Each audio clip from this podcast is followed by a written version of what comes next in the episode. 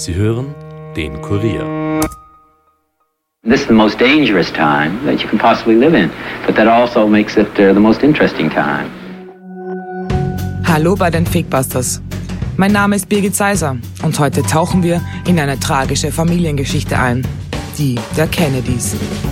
Das Attentat auf John F. Kennedy und das auf seinen Bruder Bobby, der mysteriöse Unfall von Bruder Edward.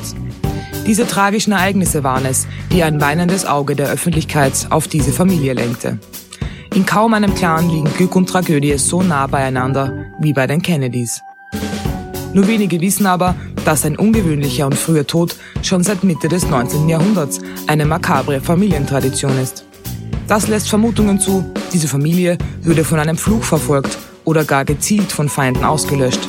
Die Fakebusters sind in die Vergangenheit gereist und haben versucht herauszufinden, was dahinter stecken könnte. Bleibt skeptisch, aber hört uns gut zu.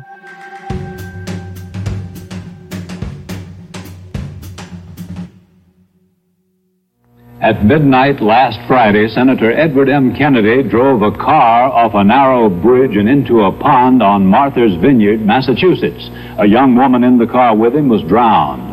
Kennedy survived but failed to report the accident until 10 hours later. Today, police moved to prosecute the senator on a charge of leaving the scene of an accident after causing bodily harm. ABC's Mal Good reports from Edgartown, Massachusetts. Senator Kennedy has been shot. Is that possible? Is that possible? It could. Is it possible, ladies and gentlemen? It is possible. He has. Not only Senator Kennedy. Oh my God. Senator Kennedy has been shot, and another man, a Kennedy campaign manager, and possibly shot in the head. Coast Guard authorities are looking for a private plane believed to be piloted by John F. Kennedy Jr. The plane left a Fairfield, New Jersey airport sometime last night en route to a Kennedy family wedding in Hyannisport. Dass amerikanische Nachrichtensender ihr Programm wegen dem Tod eines Kennedys unterbrachen, passierte in den letzten Jahrzehnten oft. Zuletzt als John F. Kennedy Jr., der Sohn des ermordeten Präsidenten, bei einem Flugzeugabsturz ums Leben kam. Aber die tragische Familiengeschichte geht weitaus länger zurück. Die Mutter von Rose Fitzgerald Kennedy, also JFKs Großmutter, war im Alter von acht Jahren am Tod ihrer Schwester verantwortlich, die ertrank. Die junge Frau wurde daraufhin sehr religiös, was sie auch an ihre Tochter weitergab. Das soll später den ganzen Kennedy-Clan beeinflussen. Rose heiratet 1914 Joseph P. Kennedy und bekommt von ihm neun Kinder. Vier davon werden noch zu Lebzeiten der Mutter sterben, ebenso wie vier ihrer Enkel. Dazu muss jedoch gesagt werden, dass Rose Kennedy das stolze Alter von 105 Jahren erreichte. Die erste Tragödie im Kennedy-Clan ereignete sich 1941, als Vater Joseph eine Lobotomie bei seiner ältesten Tochter Rosemary durchführen lässt. Sie leidet seit ihrer Geburt an einer Geistesschwäche, die aber nur als mild diagnostiziert wird. Dennoch will der Vater, der seine Sprösslinge mit aller Macht in die Politik führen will, keine schlechte Publicity für die Familie und lässt die Gehirnoperation durchführen. Dabei wird mit einer Nadel das Gehirn punktiert. Damals war es eine gängige Praxis, wenn auch noch nicht gut erforscht. Rosemary ist danach behindert. Nur vier Jahre später der nächste Schicksalsschlag, als 1944 der älteste Sohn Joe Kennedy Jr. als Pilot eines Kampfjets im Zweiten Weltkrieg stirbt. Er war es eigentlich, den der Patriarch als US-Präsident auserkoren hatte. Und Joe wurde von seinen Eltern schon von Kindheitstagen an als zukünftiger Präsident erzogen. Er steigt in die Politik ein und will als guter Amerikaner beim Militär dienen. Das ist sein Todesurteil. Sein Flugzeug stürzt an der Nordseeküste ab. Es bleiben den Kennedys nur vier Jahre, bis die nächste Tochter stirbt. Kathleen Kennedys Mann fällt zunächst im Zweiten Weltkrieg, nur vier Monate nach der Hochzeit. Daraufhin engagiert sich die junge Witwe für Soldaten im Zweiten Weltkrieg und lernt in London Peter Fitzwilliam kennen. Als die beiden im Mai 1948 zu Kesslins Familie reisen wollen, um den Segen des Vaters für die Hochzeit zu erbitten, stürzt ihr Flugzeug über Frankreich ab. Das Paar war trotz Schlechtwetterwarnungen in die Maschine gestiegen. Danach scheint der Fluch der Familie ein Ende zu haben, zumindest bis 1963. John F. Kennedy ist zu diesem Zeitpunkt der 35. Präsident der USA. Nach dem Tod des ältesten Sohns hatte Vater Joseph ihn, den zweitgeborenen Sohn, zum Thronfolger des Clans erklärt. Das dritte Kind von ihm und seiner Frau Jackie stirbt 1963 nur einen Tag nach der Geburt. Doch das soll nicht die einzige Tragödie sein, die diese Familie in diesem Jahr heimsucht. Kurze Zeit später wird JFK bei einem Attentat in Dallas ermordet.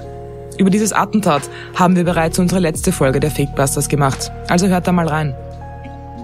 Aber auch danach scheint der Fluch der Kennedys sich fortzusetzen und es gibt Verschwörungstheorien rund um die Todesfälle. Darüber spreche ich jetzt mit meinem Kollegen Armin Arbeiter. Hallo Armin. Hallo Birgit. Das Attentat auf JFK ist wohl die bekannteste Tragödie dieser Familie. Aber nur kurze Zeit später kommt es zu einem weiteren Attentat, das die Welt ebenso erschüttert. Genau, und zwar die Ermordung von Bobby Kennedy. Der Drang der Kennedys, wieder einen Präsidenten im Weißen Haus zu haben, war so groß, dass Bobby 1968 bei der Wahl antreten wollte. Er war damals Senator.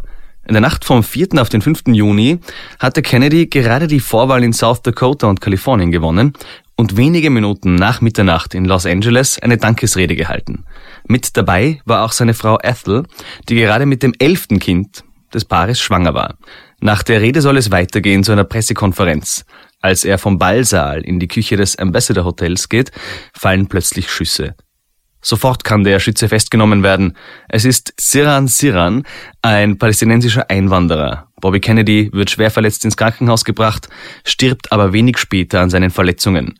Attentäter Sirhan erklärt die tödlichen Schüsse in einem Interview mit Inside Edition 1989 so. Because to me, he was my hero. He was my champion. He was the protector and the defender of the downtrodden and the disadvantaged. And I felt that I was one. And to have him say that he was going to send 50 Phantom jets to Israel uh, to deliver nothing but death and destruction on my countrymen. That seemed as though it were a betrayal, sir. And it was sad for me to, to accept, and it was hard for me to accept. And just uh, didn't, and, and the, my, all my hopes were focused on Robert Kennedy. I was his supporter. Siran sagte also, dass er so enttäuscht war über Bobby Kennedys Plan, Kampfjets nach Israel zu schicken, dass er den Präsidentschaftskandidaten umbrachte. Aber schon wenn man die Kommentare auf YouTube verfolgt, sieht man, dass viele Menschen Sirhan nicht glauben. Ganz genau. Erste Verschwörungstheorien rund um Kennedys Tod kamen schon kurz nach dem Attentat auf. Ähnlich wie bei der Ermordung seines Bruders John. Die populärste ist, dass Sirhan nicht alleine gehandelt habe und es einen zweiten Schützen gegeben hat. Dafür gibt es auch Beweise.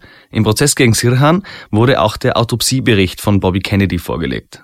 Darin ist nachzulesen, dass Kennedy aus kurzer Distanz von hinten erschossen wurde. Es ist aber belegt, dass Sirhan vor Kennedy stand. Und auch Folgendes spricht gegen die Eintäter-Theorie. Augenzeugen berichteten, alle bis zu 13 Schüsse gehört zu haben. In Sirhans Waffe passt nur acht Patronen. Wie kann das also sein? Auch öffentlich äußerten sich Augenzeugen. 2012 meldete sich Nina Rhodes Hodges, die beim Attentat dabei gewesen war, dass sie am Tatort in der Küche des Ambassador Hotels neben dem zweiten Schützen hinter Kennedy gestanden sei.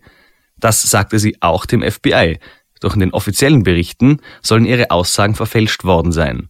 Und auch auf Tondokumenten sind mehr Schüsse zu hören.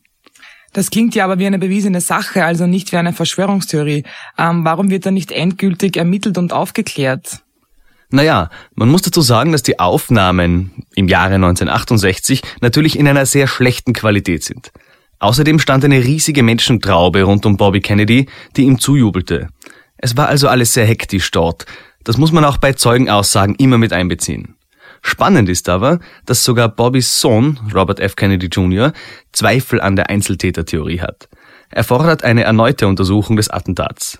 Ebenso wie Shirhans Anwälte. Bisher wurde aber kein Wiederaufnahmeverfahren eingeleitet. Sollte sich da etwas tun, halten die Fakebusters euch natürlich auf dem Laufenden, wir bleiben da dran. Die 60er Jahre sind überhaupt Schicksalsjahre für den Kennedy-Clan. Umso erstaunlicher ist es, dass man immer noch um den wichtigsten Platz im Weißen Haus kämpft, egal was alles passiert ist. Nur ein Jahr nach Bobbys Ermordung ist es Edwards, genannt Ted Kennedy, der US-Präsident werden will. Ted ist damals Senator in Massachusetts. Am 18. Juli 1969 kommt es aber zu einem Verkehrsunfall, der viele Fragen und auch Verschwörungstheorien aufwirft. Ted hatte damals sechs besonders engagierte junge Frauen zu einer Segelregatta auf der Insel Martha's Vineyard eingeladen, die in Massachusetts liegt. Alle Frauen hatten sich zuvor im Wahlkampfteam seines ermordeten Bruders Bobby engagiert. Nach der Regatta ging Ted mit den Frauen in ein Ferienhaus auf der benachbarten Insel Chappaquiddick. In das Haus kommen auch fünf Freunde von Ted. Allesamt sind wie Ted verheiratete Familienväter, aber ohne Frauen und Kinder zu der Feier gekommen. Eine der Wahlkampfhelferinnen ist Mary Jo Kopechny. Um circa 23 Uhr will sie zurück in ihr Hotel. Ted soll ihr daraufhin angeboten haben, sie zur letzten Fähre zu bringen. Auf dem Weg dorthin biegt der Senator falsch ab und gelangt so zu einer schlecht gesicherten Holzbrücke ohne Leitplanken. Kennedy ist viel zu schnell unterwegs, verliert die Kontrolle über das Auto und rast mit hoher Geschwindigkeit ins Wasser. Ted versucht verzweifelt die Tür des Wagens zu öffnen, was ihm erst nach einigen Sekunden gelingt. Als er versucht, Mary Jo ebenfalls aus dem Auto zu ziehen, ist dieses bereits vollständig unter Wasser. Laut eigener Aussage kann er sie nicht finden, die junge Frau ertrinkt. Das ist zwar tragisch, das klingt aber nach einem normalen Autounfall. Ich denke, erst das, was danach passiert ist, gibt Anlass zu Spekulationen, stimmt das? Richtig. Anstatt die Polizei zu alarmieren, geht Ted nämlich zurück in das Ferienhaus, wo die Party steigt. Er holt zwei Freunde, um Mary Jo zu suchen. Als das scheitert, begeht Ted einen großen Fehler. Er informiert immer noch nicht die Behörden, sondern geht zur Fähranlagestelle und schwimmt zum Ufer, wo sich sein Hotel befindet.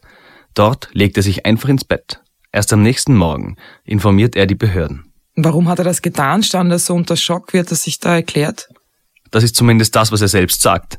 Aber um die wahren Gründe herauszufinden, müssen wir zu der Party zurückkehren. Dort floss der Alkohol an diesem Abend nämlich in Strömen. In einem FBI-Bericht wurde später vermerkt, dass bis zu sechs Liter Scotch, Rum und Wodka getrunken wurden. Außerdem zwei Kisten Bier.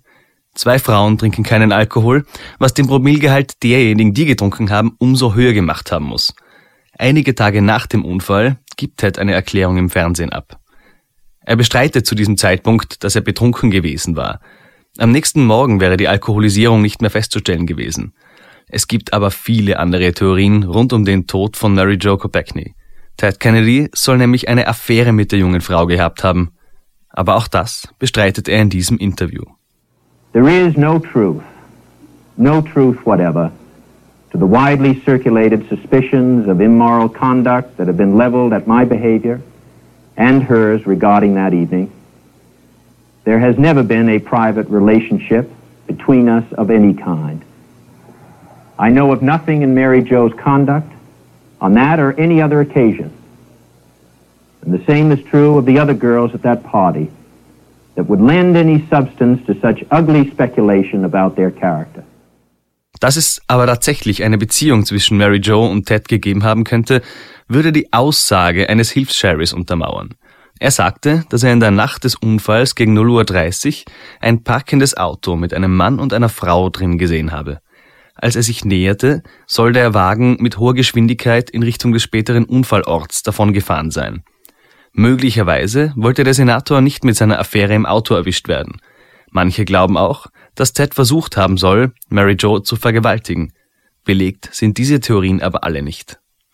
Soviel ich weiß, gibt es dann noch einen mysteriösen Fakt, was den Unfall angeht. Mary soll nämlich gar nicht ertrunken sein, sondern erstickt.